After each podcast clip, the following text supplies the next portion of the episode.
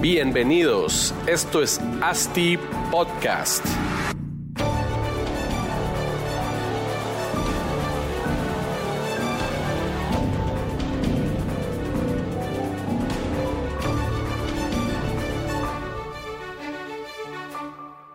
Bueno, hola a todos y bienvenidos a otro episodio de ASTI Podcast. El día de hoy tenemos un episodio súper interesante. Vamos a ir un poco al lado técnico del asunto. En este episodio vamos a estar hablando sobre desarrollos inmobiliarios patrimoniales.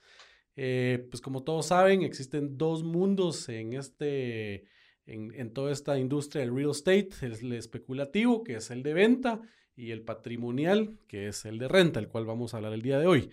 Pero antes de iniciar eh, y presentar... Eh, a nuestro invitado. Quiero recordarles a todos que nos pueden seguir en nuestras redes sociales. Estamos como eh, Asti Desarrollos en Instagram principalmente. También estamos en Facebook, en YouTube. Ahora pues ya llevamos ratos poniendo todos estos podcasts también en YouTube y poniendo mucha información de valor también. Eh, ahí nos pueden buscar como Asti Desarrollos. Y en nuestra página web, astidesarrollos.com, ahí está toda la información que quieran de nuestra academia, de nuestro blog, de nuestro podcast, de nuestros proyectos que desarrollamos, etcétera, etcétera. Entonces, por ahí nos pueden seguir. Pero bueno, em, le damos la bienvenida al estudio de Asti Podcast a Rodrigo Muñiz. Rodrigo, ¿cómo estás? Muy bien, muchas gracias. Gracias por la invitación. Aquí estamos contentos de que al fin nos invitaron. Qué bueno, qué bueno que lograste hacer el tiempo de, venir aquí con nosotros y pues antes de iniciar quisiera que, nos contaras un poquito de quién es Rodrigo Muñiz. Eh, hay unos 30 segundos o un minuto, contanos.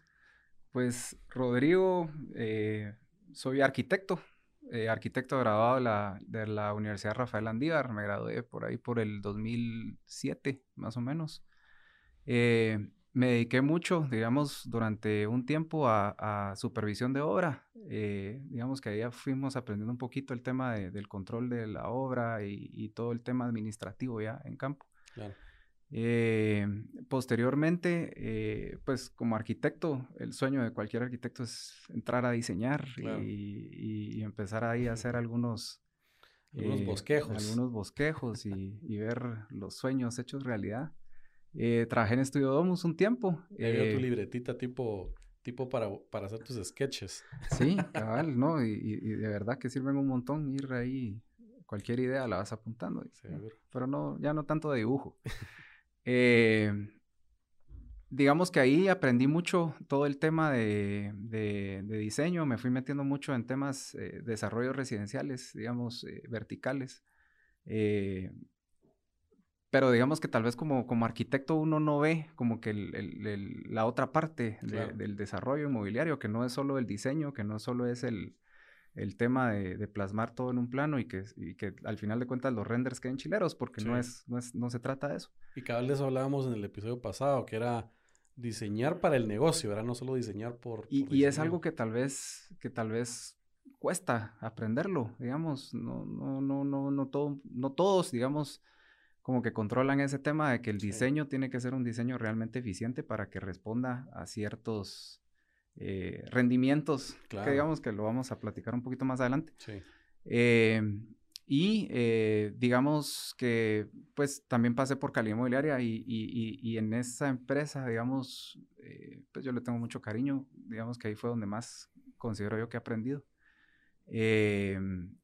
Ahí empezó el, el, feeling por ese tema numérico y por ese, por ese entendimiento real de todo el tema de las finanzas inmobiliarias que al final de cuentas... El otro lado de la arquitectura. Es, es, es una parte súper importante, pues, y, que, y que no solo se trata de construir y, ah, ahí está, sino que se trata de, de, ver una parte integral del desarrollo inmobiliario que involucra tanto la parte constructiva, la parte legal, la parte comercial, eh, la parte financiera. Correcto. Que desde ahí, pues desde el anteproyecto que van generando, tiene ya el, el, DNA de todo lo, de, de, todo el negocio, pues ahí va la eficiencia, los números, lo legal, como decías. La primera línea que uno plasma en algún esquema eh, ya tiene, digamos, costo. Entonces, eh, desde ahí parte, O sea, eso es lo que uno tiene que ir cuidando y lo que uno tiene que ir monitoreando, ¿no? Al final de cuentas. Entonces, eh, digamos que ahí, eh, surge el, el, interés y el gusto por todo este tema de las finanzas.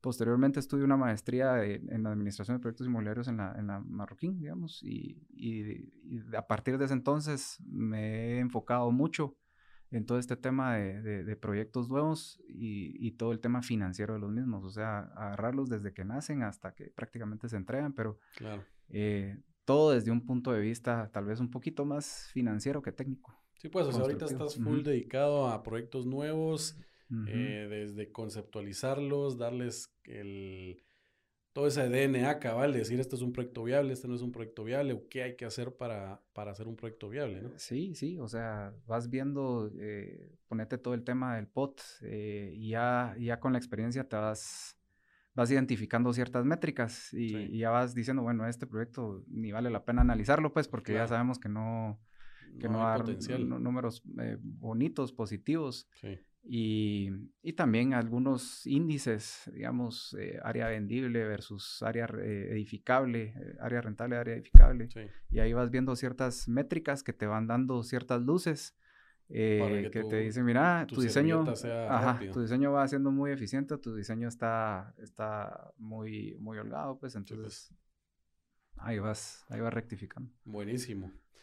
Pues gracias, ya conocen todos a, a Rodrigo. Eh, y entrando ya al tema del día de hoy, pues como les mencioné al inicio, vamos a hablar sobre desarrollos inmobiliarios patrimoniales, o sea, proyectos en, renta, ¿verdad? No vamos a, tocar hoy el tema de venta, tal vez en otro episodio nos metemos más a eso. Y en Latinoamérica, pues la verdad es que los proyectos especulativos o en venta son los que predominan el, el mercado, ¿verdad? Aquí casi todos los, tal vez un 80, 90% de los proyectos son en venta.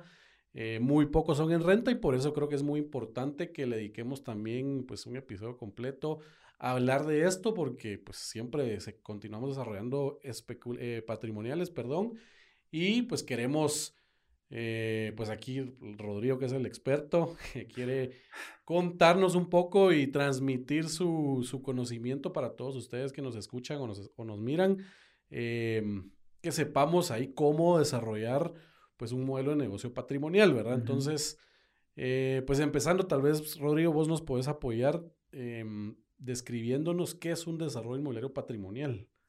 Pues, como bien vos decías, eh, el, la verdadera riqueza, digamos, no está en el hoy, sino que está en el largo plazo, digamos. Entonces, si te das cuenta, todos los mercados, eh, mercados inmobiliarios ya maduros, establecidos, eh, no vas a encontrar proyectos especulativos, digamos, no, muy pocos vas a encontrar proyectos de, cash out y que pues meten y sacan, digamos. Eh, todo lo vas a ver en un tema de largo plazo, vas a ver mucho tema de renta y, e incluso te sorprenderías, y me imagino que vos ya lo conoces, eh, la cantidad de información eh, que se genera, digamos, en Estados Unidos por temas de, mercados patrimoniales. O sea, incluso hasta hay un, hace un CoStar, se llama la, la, la, página, digamos, o el, servicio que te venden al final de cuentas, porque es un servicio. Eh, donde te metes y es un Google Earth donde encontrás todos los, los puntitos, todos los proyectos que existen patrimoniales y esta cantidad de, pies cuadrados, pues. eh, precio de la renta promedio, digamos, y el porcentaje de vacancia. Entonces te genera una información súper valiosa eh, para que uno, digamos, dé el siguiente paso y bueno, ya sabemos cómo se comportan estos. Eh, podemos proyectar un proyecto patrimonial. Sí, pues puedes utilizarlo como información para tus, tus, tus supuestos, tus variables para, para modelar ahí tu, Sí, sí, y, y, pues respondiendo puntualmente a la pregunta, digamos, el, negocio patrimonial es, es, en pocas palabras, es eh, construir un inmueble y proyectar rentas a perpetuidad. Sí, pues, ah, ok. Y mencionaste algo, pues mencionaste claramente que en los, en los mercados desarrollados, pues el tema especulativo no, casi no, no existe, pues. ¿Por qué crees que es esto? ¿Por qué, por qué nosotros en Latinoamérica seguimos haciendo especulativos, cash out, proyectos de tres años, cuando los eh, mercados desarrollados ya no, o sea, ni, lo ponen en su, en su pipeline, pues solo proyectos, proyectos patrimoniales. ¿Por qué crees que es? Sí, pues me imagino de que tal vez es el, ha de ser como la, el boom, digamos, del desarrollo inmobiliario. Eh, pues eh, hay, existe la oportunidad, ven la oportunidad y, tal vez, fíjate que, vamos a ver, existe un, un, estudiando la maestría, había un catedrático que nos decía que Guatemala era un país cortoplacista. Seguro. Y, y entonces, eh, puede ser de que, de, que, de que por ahí venga la cosa. O sea, nos gusta todo para hoy, digamos, o para ayer, por no decir para anteayer, y queremos ver resultados inmediatos. Entonces, muchos de esos proyectos, digamos, queremos que duren no más de 36 meses, 30 meses, y sacamos la plata para meterlo a otro y así nos vamos. Eh, tal vez podríamos pensar que ese es, ese es un tema importante. sí, eh, seguro. Que nos gusta, nos gusta ajá, eh, mantener un periodo, o sea, ver resultados en el corto plazo, ¿sí? Y no esperarnos tanto a que el árbol realmente crezca, digamos. Claro. Y, y, el, y, este catedrático, regresando a esa anécdota, decía que Guatemala era un, un, país cortoplacista por el clima, o sea, se lo atribuía al clima. él decía que Guatemala es un país con un clima estupendo, pues, y, y, entonces aquí la gente no tiende a prepararse, o sea, la gente no se prepara para el invierno, que es crítico, la gente no se prepara para un verano que es crítico, pues. entonces no tenemos esa costumbre de, guardar, digamos, de prepararnos para algo que viene más al final. Entonces él se lo atribuía a eso, digamos. Entonces, si aplicamos ese, ese criterio o esa idea eh, a todo lo demás, podríamos decir que, pues, realmente es, un, es algo cortoplacista, pero no pensemos en esa manera, pues, porque digamos que, que, Guatemala va caminando, vamos ciertos años atrás de las potencias mundiales y que eventualmente vamos a tener ese tipo de desarrollos, pues. Sí, seguro, pues ya hay, ¿verdad? Yo creo que un, un factor... ajá, y como vos decís, o sea, ya hay, pues, o sea, eh, tal vez no a un nivel eh, muy profesional, digamos, pero lo puedes ver en cualquier parte de Guatemala, o sea, ves un, una casa, digamos, le construyen un segundo nivel, el segundo nivel lo alquilan y, quiera que no, ese es un, negocio patrimonial que, tienen ahí. Pues. Y si te das cuenta, las corporaciones más grandes son los quienes desarrollan proyectos patrimoniales, que no, tienen la necesidad de deshacerse de los inmuebles, porque como vos bien dijiste, los, los, pues los inmuebles todos tienden a ganar, a ganar valor en el tiempo y no hay por qué deshacerse, deshacerse de los inmuebles al día de hoy, pues el eh, la mentalidad cortoplacista es lo que nos, nos, hace hacer eso. Yo creo que hay otro factor importante que es eh, la tasa de interés, porque financieramente, financieramente, pues como hablábamos, no hace sentido vender los inmuebles y vos le puedes sacar rentabilidad rentándolos y en algún momento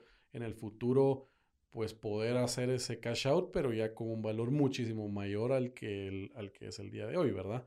Eh, y por eso, pues por las tasas de intereses que aquí, pues en Estados Unidos, y otros países, generan mucho, mucho vivienda en renta, ¿verdad? Este multifamilies en renta, porque allá las tasas, las tasas a las que compran o a las que los bancos o entidades financieras le dan financiamiento a los desarrolladores son menores a las tasas de rendimiento, a los cap rates de los inmuebles, ¿verdad? Entonces una vivienda que normalmente te genera entre un 3 a un 5 o 6% y mucho de rentabilidad eh, o de cap rate, ¿verdad? Que es renta anual partido precio. Em, si a vos te prestan al 3% y vos le estás generando al inmueble 6%, ese spread positivo que existe Hace sentido, digamos. es tuyo. O sea, vos estás comprando o construyendo un edificio de apartamentos eh, financiado y todavía estás pagando, o sea, la misma renta que te genera el proyecto o, los apartamentos, te pagan tu préstamo y todavía te generan, te generan un... Y no precisamente pagan el préstamo, porque eh, tal vez lo interesante es de que los préstamos eh, en Estados Unidos, digamos, o sea, no, no te obligan a hacer pagos a capital, entonces te quedas perpetuamente pagando intereses. Sí, seguro. Entonces eso es lo que hace realmente rentable tu negocio, o sea, no, no, no tenés un pago directo de capital obligado mensualmente, entonces... hace que tu, rendimiento se dispare. Sí, o sea, vos mantenés tus pagos al día y, y, estás ganando estás ganando una renta mensual, ¿verdad? Entonces, esa, esa, esa, renta estable es la que les encanta a todos los fondos de inversión y... Por eso es que son tan rentables los proyectos. Es un riesgo, es un riesgo pues, mínimo en la vivienda aquí. y por eso aquí en Guatemala, porque las tasas que te da una entidad financiera para desarrollar un proyecto de vivienda no, no bajan del 6% actualmente. Entonces ahí no hace sentido desarrollar vivienda en renta porque no, o sea, no se te está pagando como en, estos mercados eh, más desarrollados y por eso la oficina, comercio e industria tiende a ser más apetecible a, renta porque ahí sí las rentabilidades son mayores al, a tu tasa de... Y, puede ser también en línea con lo que platicábamos anteriormente, de que obviamente como no existe una demanda, digamos, de ese tipo de producto financiero, pues el banco no te lo ofrece, no, no existe, digamos. Entonces, sí. no, no, no hemos encauzado, no hemos educado a la banca a que pueda ofrecer ese tipo de...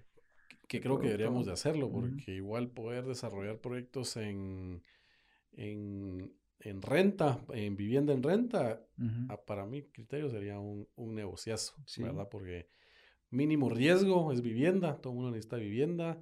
Eh, las tasas de, de, pues ahorita en, la pandemia, las, las rentas de vivienda fueron las que menos sufrieron, ¿verdad? Todos los fondos que tenían. Fueron los, los, proyectos residenciales, digamos, son los más, los menos lastimados. Porque es donde vivís, ¿verdad? si no vas a sentir que te, que te sacan de tu casa y no, no quieres eso, ¿verdad?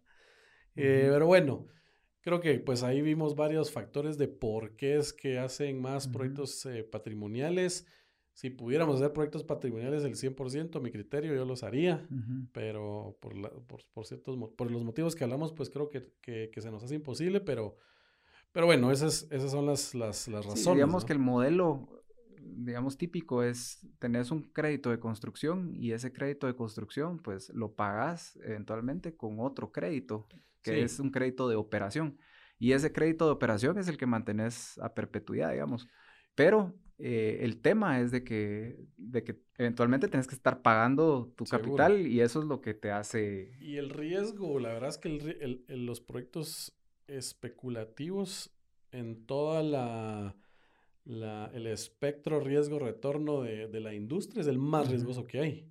Porque vos estás hoy planificando un proyecto que vas a salir a vender en un año y medio, que estás planificando entregarlo en tres años. Vos en tres años no sabes qué, no sabes qué va a pasar. Viene otro COVID, viene otro, un montón de cosas que pueden pasar. Entonces, estás, por eso se llama especulativo. Estás especulando que en N cantidad de tiempo lo que vos estás planificando y construyendo, el mercado lo va a absorber. Ahora puede ser que sí, puede ser que no, puede ser que te fue mal con los precios, te fue mal con las licencias, te fue mal con la construcción, vino un terremoto. aumentó el precio del... Aumentó el precio del acero. Del acero, el concreto y... Con Pancho. ajá, tienes que ver qué hacer, ¿verdad? Sí, entonces estamos, la verdad es que en el negocio más riesgoso que existe. Por ende, también es muy, muy interesante. mayor riesgo, mayor retorno. Muy interesante los retornos que hay. Y, como estamos pues desarrollando activos tangibles, ¿verdad? Ladrillos, construyendo ladrillos, pues la banca también nos da la capacidad de apalancarnos un 70, 80% de un proyecto. Entonces, por eso es que se logran estos rendimientos tan, pues tan, atractivos. No, sí, digamos que para este tipo de, o sea, creo que tenemos un mundo por explorar en temas de financiamiento. O sea, vamos súper atrasadísimos. Aquí solo hay un modelo, ¿va? Sí, o sea, hace poco estaba yo leyendo, no sé si te lo comenté en alguna oportunidad, eh, el libro de unos desarrolladores peruanos. Y me parecía muy interesante porque el banco te desembolsa en planos, o sea, ni siquiera, ni siquiera, eh, bueno, eh, necesito, te va a dar el 80% del valor del inmueble en planos, o sea, no, no... Pues. Ni siquiera tenés que entregar para que ese, ese, eso, eso, eso, eso te ingrese. obviamente, al, dueño. Obviamente te volvés fiador de la persona que está buscando ese crédito. Hay un riesgo más elevado, pero imagínate hacer números solo con, con, con ese, esa variable. casi que con cero dinero haces proyectos. si tenés una buena ubicación, un buen producto, o sea, mitigas el riesgo horriblemente. Sí, ahí te va a pasar el, detalle de ese libro. Sí, buenísimo. Pues bueno, regresando a, porque nos, desenfocamos un poquito, pero regresando al tema patrimonial, quisiera tocar un, punto importante que es pues, la materia prima de cualquier desarrollo inmobiliario, que es la tierra, ¿verdad? Me refiero a la, tierra. Eh, normalmente evaluamos la tierra conforme el negocio que le podemos hacer encima. ¿Verdad? Eso es eh, bajo un modelo del valor residual de la tierra que lo platicaremos en algún otro, en algún otro podcast, pero normalmente para un proyecto especulativo, em, la tierra vale un 10% de lo que vendes, ¿verdad? Pero en este caso, cuando son proyectos patrimoniales, pues no hay venta, ¿verdad? No, no, ¿cómo, cómo decidís, cómo, cómo le pones ese 10% si, si lo que vas a hacer es rentar? Entonces, la pregunta es, cuando estás eh, evaluando proyectos, ¿cómo le, ¿cómo le metes ese ingrediente a la tierra? ¿Cómo le incorporas al, al cómo decidís si está bien el precio o no está bien el precio de la tierra? Pues de alguna u otra manera, digamos, un, un, factor importante que todos tenemos al alcance, digamos, es el costo de oportunidad. O sea, tenés eh, varias oportunidades para un mismo para un mismo predio en este caso, eh, tenés que evaluar cuál es la oportunidad que más eh, o, que más pagaría por esta propiedad, digamos, y modelarlo dentro de tu, dentro de tu esquema financiero. obviamente hay varios factores. Si la tierra es tuya, o si la tierra la estás alquilando, digamos. Obviamente, si la tierra la estás alquilando, pues tenemos que ir a ver el cap rate, ¿va? O sea, un cap rate aceptable eh, para que nos vamos al revés, digamos, partís de tu cap rate y cuánto ese cap rate podría pagar, digamos, por, por, por la tierra eventualmente. Eh, y si no, pues de igual manera, o sea, eh, tenés un costo de oportunidad, el cual vos asumís, digamos, durante un periodo de tiempo y, eso es lo que deberías de modelar dentro de tu esquema. ¿eh? Y ahí interesante el tema porque cuando son proyectos patrimoniales entra un esquema adicional a, los ya a los ya conocidos, que es, o sea, puedes comprar la tierra o puedes decirle, eh, dueño de la tierra, aportar tu terreno para un negocio. Aquí entra el tema, creo, de, importante, que es de rentar la tierra. Sí, sí, o sea, te, te, convertís en un, hasta cierto punto, intermediario, ¿va? Porque vas a desarrollar algo y igual él te está cobrando mensualmente por el uso de su tierra y vos a su vez cobras por el uso de los inmuebles que pudiste ubicar que dentro vos rentas una tierra virgen sin nada de construcción a un valor bajo por, por metro cuadrado. Obviamente, y, y, ahí es donde, donde quería que nos contaras un poco, bueno, al final no sé si has, has modelado con, con, varios escenarios, pero ¿cuál es el mejor escenario? ¿Vale? ¿Qué vale más la pena? ¿Comprar la tierra? Eh, ¿Que te la aporten? O, alquilarla a, a, 30 años tomando todas las medidas legales necesarias? Porque pues ahí también hay riesgo que vos estás alquilando un terreno para hacer un proyecto eh, a largo plazo, 30, 40, 50 años, no sé, y que no te puedan venir un día a decir, devolveme devolverme el terreno junto con lo que construiste. Bueno, digamos que eso está muy, o sea, es, es un término que no nos es eh, extraño, digamos. O sea, hay proyectos eh, comerciales que hoy en día alquilan la tierra 40 años, digamos. Y, y, pues los terratenientes van a recibir una mensualidad por, por el alquiler de esa propiedad y el centro comercial pues está ahí eh, Sí, construido. los siglos de los siglos, pues. Eh, y, ponete parte de las negociaciones desde que al, término de ese contrato, pues el inmueble pasa a ser propiedad del terrateniente. Pues. Entonces es una manera tal vez de, poderlo, de poder bajar ese, riesgo, digamos. Eh, generas valor y, pues es un contrato que al, término del periodo puede ser renovado, digamos, y obviamente considerando las mejoras respectivas y pues puede echarse su segundo aire, digamos.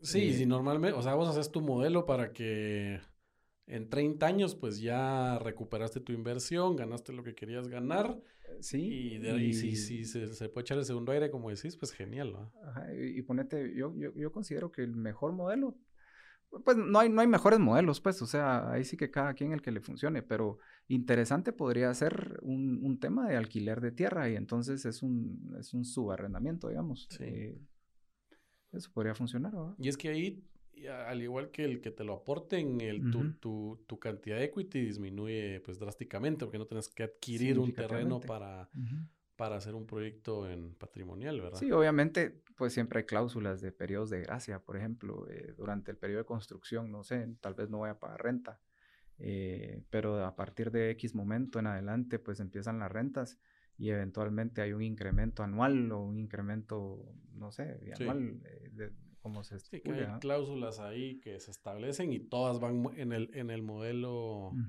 pues para, para, para, estar seguros de que todo, que, que aguanta, ¿va? Tus ingresos de, pues de los inmuebles que estés rentando alcanzan para pagar todo. sí, sí.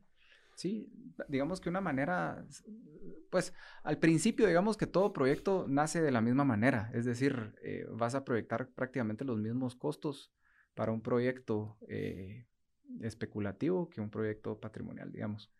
La variante es a partir del momento en que terminas tu construcción, porque obviamente ahí entran otros, otros gastos, digamos, que no tenés considerados en un modelo patrimonial, eh, especulativo, perdón. Y, ahí era, pues cabal, el siguiente punto que quería platicar, donde entrar un poco más a la parte técnica y de estructuración de este tipo de, de modelos financieros, pues para validar la factibilidad. Eh, en un proyecto especulativo, pues tenemos costos, ¿verdad? Pero también, pero en estos, en estos patrimoniales hay ciertos costos que no, que no van, como digamos, eh, comisiones de ventas, ¿verdad? Aquí no, como no estás vendiendo, pues... Depende, porque ponete... Eh, o comisión de renta. Sí, o sea, depende del proyecto que hagas, pero ponete, por lo general te cobran una renta por, por pues, cada inmueble que se coloca, digamos. Y si hablamos de, de, proyectos un poco más ambiciosos, donde las, los contratos se cierran a más de, de, cinco, de más de tres años, cinco años, digamos, ya son dos o tres rentas las que deberías estar pagando, pues, pues, Eso, eso depende mucho. Y algo que me estaban, que, que, que estaba yo revisando, eh, era de que ponete los, los contratos, eh, digamos, a partir de tres, tres años. Eh, ya hay que registrarlos, digamos. Después de los 35 meses es... Normalmente los haces de 35 meses para no tener que gastar en, eh, en, hacer una escritura pública, ingresarlos al registro de la propiedad. Registrarlos, digamos. Eh, y esos gastos por lo general los cubre el, el, el, el inquilino, digamos. Entonces, ese es un gasto adicional que, pues, por ejemplo, no, o sea, puede ser parte de una negociación, digamos, no, no, no, no lo tenemos. por, eh, pero a lo que voy es el tema de las comisiones. Eh, sí, sí vas a tener que contemplar, digamos, eh, más de una, una renta por, por, por, ese inmueble que se coloque, pues, dependiendo de la temporalidad a la que se cierra el contrato. Y eso es prácticamente flujo tuyo, ¿verdad? Que tenés que... Hablarnos un poco de, del proceso de generar estos, estos modelos. O sea, vos entras eh, tenés un terreno, ya tenés, digamos que se va a hacer en, en alquiler, eh, viene tu equipo de arquitectura y con base a, tu, a tus necesidades de eh, metros cuadrados de área rentable, de construcción, etcétera, etcétera, te, pues te hace tu, tu proyecto, te diseña tu proyecto contanos un poco el proceso de cómo estructurar, cómo hacer el, modelo financiero, qué pasos lleva, qué tenés, qué tenés que hacer para hacer un proyecto, un modelo patrimonial. Pues mira, una vez me dijeron, me dieron un tip. Eh, si tu proyecto funciona de manera especulativa, va a funcionar de manera de renta. Ok. Entonces, eh, lo podemos hacer de manera especulativa, ¿sí? Y ya teniendo esa base de que el proyecto es interesante a corto plazo, digamos podemos hacer una estructura de que a largo plazo eh, sabemos que va a funcionar de una u otra manera. Eh, digamos, los procesos de validación, como te decía al inicio, eh, pues todos comienzan de la misma manera, o sea, estimando costos, estimando, en base a índices de proyectos anteriores, podemos decir que, que, le das un valor a la construcción. Obviamente aquí no vas a tener gastos de escrituración, por ejemplo, al menos de que hay algo atípico. Eh, sí tenés que contemplar gastos, eh, eh, gastos legales por todo el tema que vaya surgiendo alrededor del, del, desarrollo. el oficial de cumplimiento, digamos, que es algo que, que ahora va por casi default. que por default en todos los desarrollos. Y mm, yo no acostumbro mucho, o digamos, no acostumbramos mucho a, a proyectar los ingresos por mantenimiento. Okay digamos que esto es punto de aparte, ¿sí? Eh, no vamos a mezclar peras con manzanas.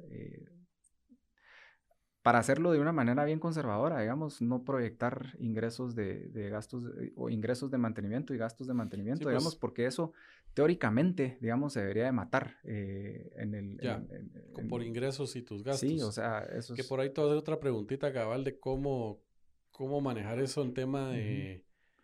Eh, si es una empresa que recibe solo las rentas y otra empresa que recibe el mantenimiento y en esa empresa se maneja el mantenimiento cabal como para que se, se, se mate, ¿va? Ajá. Em, y ponete en la parte de ingresos, pues es importante detallar todos tus inmuebles, el área, obviamente, pues que haya un estudio de referencia de cuánto estás cobrando por metro cuadrado, un mantenimiento proyectado, digamos que eso te va a servir para más adelante. Y eh, dependiendo de lo que estés ofreciendo, si son locales comerciales, si es un área para colocar un freestanding o si es un eh, es una oficina, digamos, eh, proyectar siempre un periodo de gracia, digamos, que no vas a, o sea, si terminas tu construcción o tu, o tu proyecto se termina en el mes, por poner un ejemplo, mes 30 de tu proyecto, en el mes 31 definitivamente no vas a empezar a recibir. Claro, siempre es un mes de gracia para que remodelen el local. No, pues dependiendo, porque es uno, cuatro, o, no sé, pues dependiendo del tipo de, producto que vos ofrezcas, ajá, eh, puede ser incluso hasta más. Mira, y antes, pues ahí, ahí creo que entraste al tema de como que generar el flujo de efectivo del proyecto ya en operación, pero estabas diciendo al principio que, bueno, estimas o proyectas costos, ¿verdad? Del, de lo que te va a costar construir y tener un, pues tu inmueble o tus inmuebles listos para, para alquilar. Eh, en ese proceso, pues vos ya tenés una necesidad de, pues ya tenés un flujo en el proceso constructivo de tu proyecto. Y ahí vas a tener que decidir como cuánto le invierto yo y cuánto me apalanco con el banco para ese proceso constructivo. Y es muy importante eso que mencionas porque eh, otro, otro aspecto bien importante cuando uno modela este tipo de negocios, eh, hay que verlo de una manera mensual, o sea, no lo podemos ver eh, anualizado. Anualizado se pierde mucha información y, y, mucha información que es muy valiosa, digamos por poner un ejemplo, si en, el, si en X mes tuviste un ingreso, cerraste, si en X años cerraste con un positivo de 100 o, tenés un negativo de 100, hagamos, porque vamos, vamos empezando, tenés un negativo de 100 y al año siguiente tenés, lo cerraste con un positivo de 100, perdés mucha información, digamos, entre, entre esas dos. No sabes qué está pasando. No sabes qué está pasando porque pudiste haber eh, tenido un máximo capital mucho más, eh, más grande, digamos, y a la larga solo estás viendo el resumen. Sí, pues seguro. Entonces... Hay que tenerlo mensual un, para... Una, un consejo tal vez es poderlo ver mensual, de una manera mensual, aunque la sábana se vuelva eterna. Seguro. Pero pues podemos estar pones tranquilos. filtros para irlo achiquitando. Sí, sí, lo puedes, puedes estar tranquilo porque la información es la que es, pues no, no, vas a perder nada en el camino. Vaya, aquí y regresando al tema de, pues, la, ¿qué recomendás una relación de equity deuda? En este proceso, porque, bueno, uno, hasta cuánto te, te, puede dar el banco para un proyecto de este tipo. Y, y, tal vez la pregunta también es, normalmente un proyecto especulativo te piden ventas y te piden algún porcentaje que vos pongas de plata. Para estos proyectos patrimoniales, tal vez la, primero puntualmente, ¿qué te pide un, qué, qué te pide un banco que les mostres para poder darte lo que a darte plata? Pues lo, equivalente al proyecto sería contratos de renta, pues, o, intenciones por lo menos de intenciones, eh, Como no tenés todavía nada construido. Sí, en algunos, en algunos casos digamos que podrías tener ya, eh, pues, hasta cierto punto contratos eh, pues. con, con, algunas marcas, digamos, que te permitan tener esa certeza con el banco. Eh, de lo contrario, son cartas de intención. Eh, te volteas, decís, bueno, ya tengo ciertas... Eh, tengo este supermercado, tengo este restaurante. Sí, ya. Y, en función de eso nos vamos, digamos. A la larga, el, el, la relación de apalancamiento va a ser, va a ser muy parecida a la, que, a la de un proyecto, digamos, especulativo. porque empezás con 70-30. Empezás con un... Empezás con ese tipo de crédito, digamos, un crédito de construcción, ¿sí? ¿sí? Y al momento en que terminaste tu proyecto, ese saldo ¿sí? Se convierte en un crédito de operación. Entonces, ese crédito lo vamos a tirar, qué sé yo, 20 años, digamos. Y, una de las ventajas que lo mencioné al inicio era de que puedes tener hasta dos años sin que el banco te reconozca o te, o te, pida pagos a capital. Entonces pagas pues. dos años pagando solo intereses y al término del, del, de, esos... ¿qué de ese periodo de gracia. De ese periodo de gracia, eh, pues tenés que empezar a pagar capital por lo general vas a ver una caída en tu cap rate. Seguro. En ese, en ese periodo de tiempo. Y, ahí siempre surge la duda entre cabal, o sea, ¿a cuánto, a qué plazo tomo mi crédito bancario ya, ese, crédito que se vuelve ya operacional? Porque si vos lo tiras a 20 años, obviamente tu cuota mensual baja o sea, es, es, poca, ¿verdad? Entonces, mes a mes vos pagas tu cuota y te queda plata para volverla a inyectar a otro lado, lo que sea. Eh, o la tiras a corto plazo y los primeros años te enfocas en, en matar la deuda lo antes posible aunque tu, tu, tu margen sea mínimo. Tu va a ser muy bajo. Y, pero, pero en cuestión de cinco años ya estás recibiendo un montón de plata más porque ya no tienes un crédito eh, ahí que pagar todos los meses. Entonces, ¿qué cómo, ¿cómo es la relación? ¿Cuál es la mejor opción? Pues mira, obviamente la mejor opción, a mi criterio, sería escoger eh, un plazo que te permita tener las cuotas más bajas que puedas. Eh, o sea, que tus, tu responsabilidad la puedes, cubrir, la puedes cubrir fácilmente. Eh, eventualmente, pues eh, eso, eso, digamos que es el, rendimiento de tu, de, tu, de tu proyecto, pues, o sea, pagando lo mínimo necesario y te quedas ya... Sí, lo que pasa es que muchos como tienen un, poco el, miedo, o sea, una, deuda de 20 años. Sí. Eh, ¿Y cuánto pagas de intereses en 20 años? O sea, al final hay, hay, índices financieros que te dicen cuál es la mejor opción, ¿va? Y yo he escuchado gente que prefiere, o sea, en centros comerciales, eh, strips, strip malls o así, que sí prefieren tener un plazo menor y a partir de un año siete... Pagas todo tu capital y te quedas ya con la propiedad. o vuelven a, hipotecarla para hacer una segunda fase del proyecto o algo por el estilo. Pero entonces no están recibiendo mes a mes, o sea, no, como que no necesitan ese cash. Digamos que todo se reinvierte. Esa sería la, digámoslo así. salimos rápido y para, para buscar una reinversión o para no tener ese peso de la deuda que Latinoamérica le tiene miedo a la deuda, ¿verdad? Y, yo creo que ese es, es, como el paradigma, pensaría yo. O sea, tenemos miedo a endeudarnos y a la larga es parte del negocio, pues. O sea, imagínate un proyecto inmobiliario de cualquier tipo, sin deuda, no te va a dar el mismo rendimiento que... Sí, no, te da, te da números que no son nada atractivos, para el riesgo que te estás tomando en...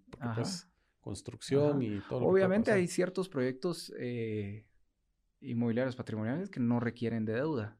Eh, ponete, si vamos a salir, eh, qué sé yo, son inversiones muy bajas y muy controladas, no necesitan específicamente meterte una deuda. Entonces, qué sé yo, te voy a hablar un proyecto, una urbanización, ponete, donde, por decirte algo, vas a alquilar algún tipo de lotes no necesitas. sí, de repente la inversión no necesitas ese tipo de apalancamiento. Entonces, digamos que, que, ahí vamos un poco en línea con lo que vos mencionabas. O sea, tenés una gota eh, perenne, digamos, de, ingresos donde no, no te apalancaste, pues.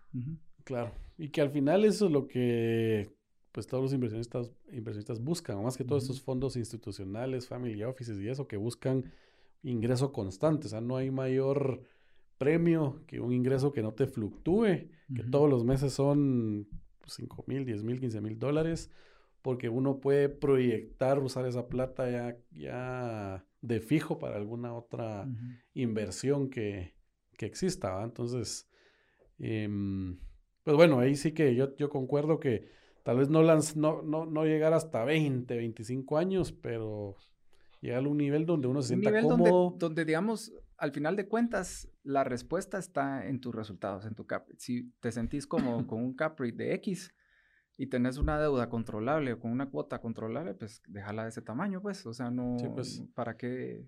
¿Para qué te vas a ahorcar, digamos? Y... y que vaya acorde a tus necesidades, que vamos a hablar después cuáles son los índices financieros que, que uno busca en este tipo de proyectos para decir, ok, sí me, sí me interesa invertir en este negocio o sea, uno como inversionista tiene que tener ya pues en mente cuáles son esos números, con, qué si me atrevo yo a meter plata aquí, ¿verdad? Correcto. Entonces tiene que ajustarse el proyecto a tus necesidades como, pues, como inversionista para... O sea, si, mi, si, mi, si yo quiero no ganar nada ahorita, pero ganar un montón en cinco años, pues tal vez estructuras el modelo de, de esa forma. Entonces creo que la respuesta es no hay una forma mejor, sino va de acuerdo. No hay una forma, o sea, va de acuerdo a, ajá, a lo que a lo que vos como inversionista estás buscando, pues. Eh, Cabal. por ponerte ejemplo, o sea, hay un grupo de inversionistas que te piden ciertos rendimientos los primeros años. O, o, al revés, pues, o sea, que te piden más rendimiento los últimos años que los primeros. No, pues, o pues. sea, hay infinidad de. Todo depende del cliente. al final, ¿ah? Buenísimo. Y pues ese es uno de los supuestos que uno maneja a la hora de pues esa relación a la hora de modelar, contame qué otros supuestos o variables son claves en esta en estos tipos de Vamos modelos. a ver. eh, mira, el tema de las rentas, definitivamente la- las comisiones es algo que no, no vamos a manejar como, como un proyecto especulativo, digamos. Em, ya les había comentado de que no, pues, ah, no, no, no contemplar, digamos, el tema de, las, de, la- de los ingresos por operación, digamos, dentro de un flujo, sino que nos vamos eh, con, con- con un flujo normalizado. Y, y otro tema es una pregunta que yo les hacía, digamos, a una, a esta empresa de, de unos mexicanos que estaban, eh, que, nos, que nos ayudaron, de hecho, con un, un webinar en, Ujú, con la. DID. Eh, ¿a, a cuánto tiempo lo, lo evaluamos, pues? Porque, pues. va, o sea, es algo bien importante, pues el, el tiempo también te va a determinar mucho tu tema de rendimiento. O sea, ellos decían que, que lo, lo recomendable era no verlo más allá de 10 años. Entonces, haces tu proyecto en función de 10 años y, y eso es lo que ellos les ofrecen a, a sus inversionistas. Sí, pues. Digamos, es algo muy, muy, muy, muy práctico, digamos, no hay necesidad de verlo a 20, 25, 30 años, pues, o Claro. sea, veámoslo a 10 y veamos esa película, obviamente, y, y- y ya con eso tenemos un panorama de cómo se va a comportar en, en los siguientes, 10 años. en los- en el tiempo que, que, que Sí, se pues. decida, pues, ajá. Entonces tenés tu, pues hablamos ya de tu flujo del proceso de construcción, ahorita estamos en el flujo ya operativo de Sí, que tenemos ya pues las variables y ponete para todos los que ya, que, los que nos escuchan o ven que, que se meten a ese tema, estas, estos supuestos son, son clave, así como la, el vacancy rate o la vacancia, ¿verdad? Que vos tenés eh, X cantidad de metros cuadrados, tenés un precio de renta, pero a veces se te va el inquilino, que los meses de gracia, que esto, que lo otro, que los cambios, rotaciones, etcétera, etcétera. es proyectar la vacancia, digamos, ¿Qué- proyectar tu cuánto- vacancia, ¿Cuánto le pondrías vos en, mira, lo normal es, es, es un doceavo, digamos, es, es un, ¿qué? Un mes ocho, al año. ocho, sí, es un mes al año. un mes al año y, y poner si tu renta eran 100 mil quetzales, entonces en tu modelo pones eh, 100 mil partido, Partido 3 y lo modelas 11 para a tener ahí- perpetuidad, digamos, ajá. sí pues. Entonces, con eso, digamos que podrías estar, estar bien cubierto, digamos. La vacancia es un supuesto importantísimo y, el, y los incrementos de renta que también... Ese es otro punto interesante. Eh, para hacerlo mucho más conservador todavía, Cero incremento. cero incremento. Sí, pues. Cero incremento. Durante todo el tiempo y miras cómo te... Durante todo el tiempo y miras cómo te fue. Sí, pues. Ajá. O sea, Eh, a la hora de hacer el primer modelo como conservador, sí, sí. le pones cero a los incrementos. de Digamos que si eso te da una buena, una buena luz, una buena línea, eh, bueno, ya sabes que haciendo incrementos Sí, pues. eh, anuales, pues vas a estar muy por encima de lo que, de lo que estás proyectando. Y ponete, hay costos escondidos que uno no, al principio, si no has hecho un proyecto no lo ves, pero son, tienes que pagar seguro, ¿verdad? Seguro de tu inmueble, porque es tuyo, ¿verdad? No Que crees es- que sí, es es un un- incendio, una un- póliza de incendio, ajá. lo que sea. Remodelaciones, ¿verdad? Se te va el inquilino, tenés que volver a dejarlo en gris o como sea que haya que hacer, lo que haya que hacer para, para hacerlo. eh, ¿Hay algún porcentaje de la renta que también lo ponen o, o cómo, cómo, cómo estiman estos, Fíjate que estos esos, costos? pues esos costos, digamos que no, no deberían de ser eh, tan impactantes, digamos, Sí. sí. Eh, lo podríamos considerar, de hecho, dentro de la misma, dentro del mismo bolsón que se genera eh, al momento de que estás cobrando el tema del mantenimiento.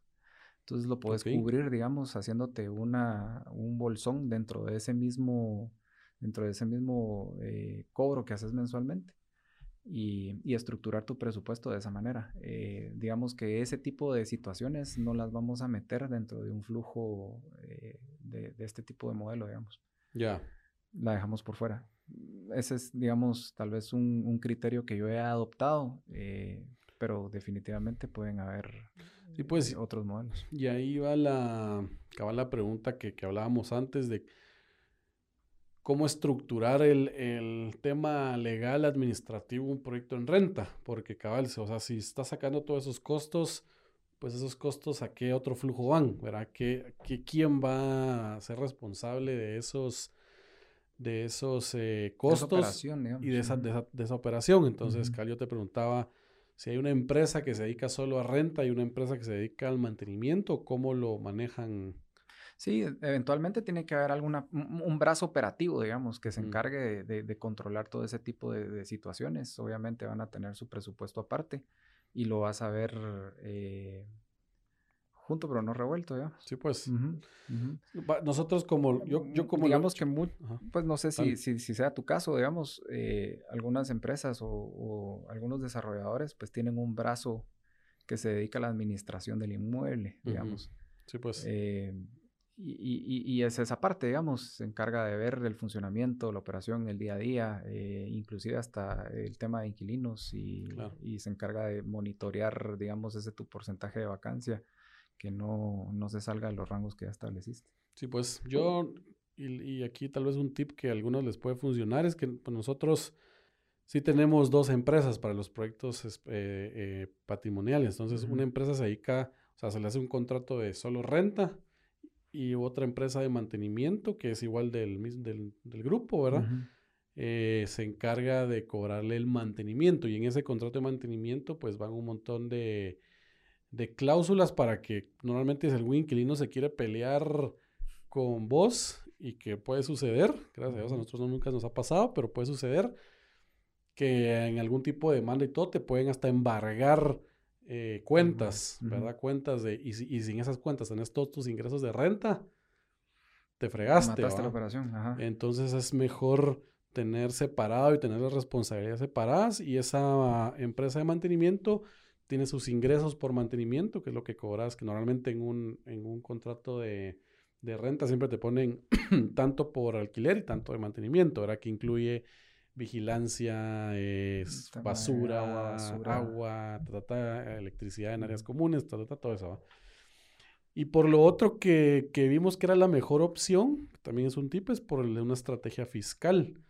Porque entonces tenés las dos empresas a un régimen distinto. Tenés una la de mantenimiento un régimen de utilidades, porque esa prácticamente no tiene utilidades, o sea, la, ahí, ahí es en cero, Vos ingresas tanto de mantenimiento, te gastas tanto por el mantenimiento y va quedando, va quedando tablas. Y la otra la tenés al Y la otra la tenés al 7%, entonces ahí pagas tus impuestos y, y, no, no estás mezclando, porque si no, sí, pues hemos hecho el análisis que te sale más, más pago de impuestos y aquí es pues gestionar otra sociedad, pero de por sí te sirve para otros, para otros temas, ¿verdad? Entonces... Sí, que de hecho, digamos, el tema impositivo dentro de este modelo, digamos, eh, pues obviamente tenés un IVA. Dependiendo, ¿va? Porque ponete, si, si, si tenés una, una SA que se encargó de hacer el desarrollo, digamos, y, y sobre esa, SA, ajá, se va a quedar todo el tema de renta. Vos tenés un, crédito fiscal, digamos, que acumulaste durante todo el periodo de tu construcción. Cabal.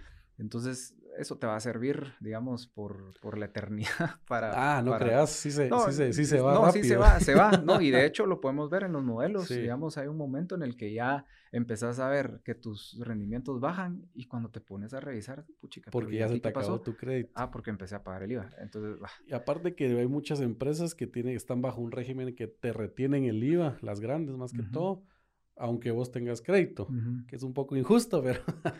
Y, así es. Y, por otro lado, obviamente, tenés tu, tu 7%, que ese obviamente lo estás pagando eh, prácticamente mensual eh, por, el, por el tema de, tus ingresos. De tu facturación. Cabal. Entonces, pues ahí es, es, es, bueno como que hacer una estrategia fiscal para, pues porque esta es una opción, ¿va? Seguro hay más, más formas de realizarlo pero, y que van adecuadas a, a la necesidad de cada proyecto, pero creo que es importantísimo tener la estrategia fiscal eh, bien pensada para modelarla en, el, en, tu negocio, porque cabal ese crédito fiscal o esos años que no pagas IVA te beneficia en esos primeros cinco o seis años, no sé cuánto tiempo será. Sí. Entonces tal vez tu, tu, tu, estrategia del crédito va amarrada que esos cinco años no pagas, entonces ahí puedes ponerle un poco más y después sí, sí. Lo vas, te vas alivianando. Sí, sí, específicamente así como lo pones es, es, es como lo hemos evaluado, digamos, y y es algo muy curioso, digamos, porque empezás, digamos, los proyectos que me ha tocado evaluar, empezamos con, con, con, tasas altísimas, digamos, cap rates muy altos. Y, y, por el contrario, es que en el, transcurso del tiempo van bajando. Obviamente no les proyecto o, no les proyectamos incremento. de renta, que debería ir de la mano. Sí. Pero... al final se va nivelando. Ajá, al, nivel, al, final como que lo vas empatando, digamos. Pero, pero es curioso ver que, que, que tiende a bajar y es específicamente regresando al tema del, del, del apalancamiento. O sea, Correcto. Esos dos años eh, debería de ser perpetuo sin pagar capital, pues, ¿verdad? Entonces tendrías Sí. un negocio exitosísimo a perpetuidad. Eh, Ahí sí todos nos vamos a ver. ¿va? Sí. Buenísimo. Va, y pues contanos un poco también en, en tu experiencia, ahora sí entrando a cuáles son los parámetros eh, financieros o índices financieros que son los que se toman en cuenta em, pues en este tipo de modelos, ¿verdad? ¿Qué, qué es lo que piden los inversionistas? ¿Miran el payback capital o, qué, o el retorno, pues el retorno de la inversión o una TIR o, o el margen mes a mes que, que deja el negocio? ¿Qué es lo que buscan? Mira, yo te- obviamente cuando uno está viendo o evaluando proyectos especulativos, eh, vemos TIR y vemos utilidad. Eh, en algunos casos, algunos mirarán el BPN, que a la larga viene siendo lo mismo que Sí, ver que la la- TIR, que pues, o sea, Sí, eh, la misma que es lo solo verlo de diferente forma. Eh, al momento de ver proyectos eh, en renta, digamos que lo que lo que interesa obviamente es el cap rate, que es un término, digamos, que aquí no, no estamos muy familiarizados todavía. Y, y obviamente es el, el cap rate responde, eh, o sea, es una métrica anual, digamos, ¿sí? Sí. Y lo tenés que comparar contra, obviamente, el gasto que generó tu, tu el, el costo, digamos, de adquisición. Y tus flujos, digamos, eh, tus net operating incomes, dirían los, los gringos, Cabal. eh, es contra lo que lo vas a ir relacionando, digamos. Entonces te va, te va dando un, un parámetro de cómo deberíamos de, de- de estar, digamos. Y ese lo, lo ves anualmente. O sea, el, el ingreso que tuviste anual partido. Digamos, vos empezás a construir tu proyecto, ¿sí? Entonces llegas en un punto donde llegaste a tu máximo capital requerido, ¿sí? Sí. A partir de ese punto, ¿sí? Vamos a empezar a contar anualidades. ¿sí? Entonces, eh, y por lo general ese punto es donde empezás a obtener rentas, digamos, o, o empezás a percibir renta. Entonces, tu máximo capital sucede cuando empezás a, a percibir rentas y de ahí te vas contando años. Entonces, el primer año, eh, mi cap rate, ¿sí? El- el- el- el- los ingresos totales partidos el costo total de mi proyecto. Y entonces eso te va a dar un, un- un rendimiento. Sí. Y el segundo año, lo mismo, partido el costo total de mi proyecto. Y así nos vamos. Y el, Entonces, pero el segundo año le sumas ya los costos operativos que tu- se tuvo de esos de esa renta o no? no, No. No. Ok, so- siempre es el, Siempre es el- el costo inicial, correcto. la inversión inicial, llamémoslo así. Ajá. Ok. Sí. Eh, inversión inicial, entonces así te lo, te lo vas midiendo, digamos. Algo bien importante, digamos, para ver este tipo de modelos es tus cap rates iniciales, ¿sí? Y dos, en qué momento eh, llegas al punto de equilibrio, digamos. Sí, pues. Eh, tu payback index, ¿sí? O el, sí, sí, Sí, sería payback capital o... eh, ¿en qué momento, digamos, llegas a, a pagar la deuda o, o en qué momento cubriste tu, tu- tu inversión? Eso es algo muy importante, pues. eh, Y normalmente en qué tiempo busca, se busca que esté o no hay un... Depende, depende, porque muchos te van a, te van a arrojar que lo pagas en el, en el año 7, 5, 6, no sé. Ujú. Y otros que pasas 10 años y no has terminado de pagar el... De el- recuperar. No, no has terminado de recuperar tu inversión. Entonces, Sí, Eh, pues. digamos que tenés dos criterios bien interesantes, ¿verdad? Como para poder tomar una decisión de invertir o no en ese tipo de proyectos. O sea, si te vas por, por cap rate o te vas por en qué momento termino yo de pagar la deuda o eh, en qué momento eh, igualo la inversión, digamos. Sí, pues. ¿Sí? Caso con eh, la, la otra cara de la moneda, digamos, con un proyecto especulativo es porque te das por tiro o por utilidad. ¿va? Entonces, cabal. va a tener como siempre dos puntos de comparación para evaluar este tipo de proyectos. ¿Y aquí crees que la TIR no forma parte de una métrica, Eh, pues dando, dando una, obviamente para, para medir la TIR en un proyecto patrimonial tenés que tener la, la estrategia de salida, que es como una reventa. sí, tenés de que todo tener tu valor de recuperación, digamos, del inmueble al, al- al- al último año, digamos. Que es tu inmueble menos, bueno, no depreciación, sino más la plusvalía que generó en esos 10 años o 15 años que lo estás midiendo.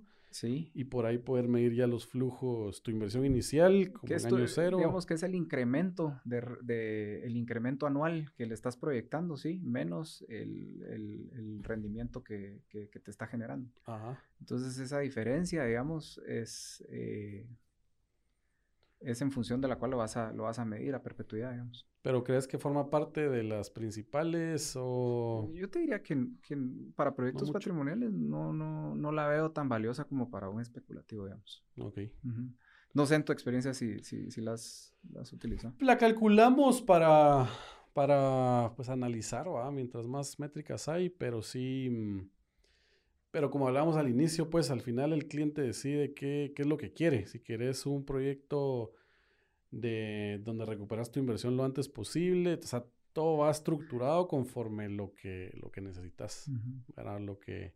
Y todo, pues, o sea, tal vez ahí, ahí a la TIR no importa, sino no está- estás buscando márgenes altos los primeros años y recuperar capital y, y ahí depende de la estrategia que uno, Sí, sí. que uno necesite. Sí, igual, pues para proyectos patrimoniales, digamos que ahí la TIR, digamos, ahí sí va muy de la mano con el tema del, del- de tu valor presente neto y, Sí. y es una manera totalmente dis- distinta de calcularla, o sea, no puedes calcularla eh, como tradicionalmente lo hacemos, pues, Cabal. o sea, sino que tenés que irte al revés, o sea, ¿qué, ¿cuál es la tasa que hace que mi valor presente neto sea cero?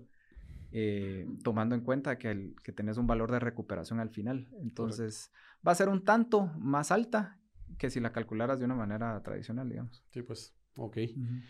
Y la última pregunta que creo que también es importante, ¿cómo, que imagino que lo, que lo, que lo trabajas es eh, toda la parte de sensibilizar estos, estos flujos, ¿verdad? Porque, que- y, y contanos, bueno, son herramientas que se utilizan para sensibilizar las variables pues, más sensibles, valga la redundancia, y entender un poco por dónde hay que irse y por dónde no hay que irse y dónde dar la alerta roja de que algo está Ujú. pasando. Al final, ¿cuáles son las variables más, más sensibles en un, en un modelo como este? La vacancia, la vacancia es una variable súper importante, digamos. eh, te voy a hablar de, de la experiencia que he tenido con los proyectos especulativos y cómo lo aplicamos a los proyectos eh, patrimoniales. Digamos que la, la certeza dentro de, de los costos hasta cierto punto la manejamos, ¿sí? Sí. O sea, es algo que, que podemos controlar. ¿Cómo? Eh, pues proyectando ciertos eh, colchones o algún rubro de imprevistos, digamos. Eh, ahora, el tema de mercado, ¿cómo lo controlas? O sea, eso es la parte incierta, Sí. ¿sí? No, es es lo que no se puede. Esa es la que, la que cuesta, digamos, Tien- Tiende a tener más variación. ¿va? Entonces, la sensibilización, la variable más importante dentro de la sensibilización en un proyecto especulativo es el momento de la venta. ¿sí? Entonces, jugás con rangos de- de- del tiempo, digamos. ¿Qué pasa si mis rentas o, o qué pasa si mis ventas suceden entre este y este, este periodo de tiempo? Sí, pues. Entonces, pues tu resultado va a ser una, una curva eh, normal, digamos, de, de- de distribución donde vas a ver un rango o, o- o- o vas a tener un, un porcentaje de, de- certeza, digamos. Entonces, bueno, el rango de certeza del 80% está entre esto y esto. Sí, pues. Ahora, si eso lo aplicamos a un proyecto patrimonial, eh, lo mismo, o sea, vas a jugar con tu vacancia y, y- y- y- ver qué sucede, pues, ¿verdad? O sea, vas a tener una curva normal eh, de, de- de resultados y el no- 80, 90% de la certeza la vas a tener entre esto y esto. Entonces, digamos que vos no vas a salir con un número específico, sino que salís con un rango. Entonces, Ujú. tenés un parámetro, digamos, entre, bueno, lo peor que puede pasar es esto. ¿va? Sí, pues, cabal, que al final para eso sirve, ¿verdad? Que poniendo una vacancia así extrema, eh, hay pérdida o no hay pérdida. Y si hay pérdida, entonces ah, tal vez ahí mejor ya nos metamos porque no sabemos qué puede pasar en tanto tiempo. ¿va? Correcto. Como son eh, pues herramientas para toma de decisiones de los pues junta directiva o los que tengan que sí, tomar. digamos que la variable más incierta es esa. Sí, pues. O sea, el, el tema costo, pues hasta cierto punto lo podemos controlar. El tema tiempo también lo podríamos controlar. Y aquí es, pues no hay, no hay tiempo en ventas, sino aquí es mientras más rápido construís, más rápido vas a recibir rentas, pues, Eh, Teóricamente. ajá. teóricamente. Ah, buenísimo. Pues gracias, Rodrigo. La verdad es que abarcamos, creo que todos los puntos. Em, sí, creo que no, no sé si, si hay algo que creas que valga la pena. No, pues, o sea, la verdad es que este es un tema mm, sumamente interesante, Sí, pues, y, y- y y tenemos complejo. como Habría que... mucho más que entrar a detalle, ¿va? hay que entrar a detalle y tal vez eventualmente podríamos incluso hasta abrir un modelo e ir viendo parte por parte qué, qué, qué es lo que se ha Sí. considerado. Eh, es una parte súper interesante, digamos, nos, del... nos apoyas en un curso de Asti Academy.